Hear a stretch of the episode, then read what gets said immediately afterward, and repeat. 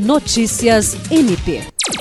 Neste sábado, 11 de novembro, o Procurador-Geral de Justiça, Danilo Luvisaro do Nascimento, participou de uma reunião com parlamentares da Bancada Federal do Acre para discutir a destinação de emenda ao Orçamento Geral da União de 2024. O evento ocorreu no auditório do Museu dos Povos Acrianos, em Rio Branco.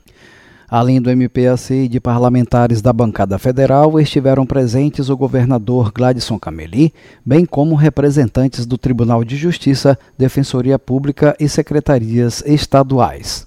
Durante o encontro, o MPAC e outras instituições entregaram propostas prioritárias para o recebimento de recursos por meio de emendas parlamentares. As propostas foram recebidas pelo senador Alan Rick e pelos deputados federais Socorro Neri e Coronel Ulisses Araújo.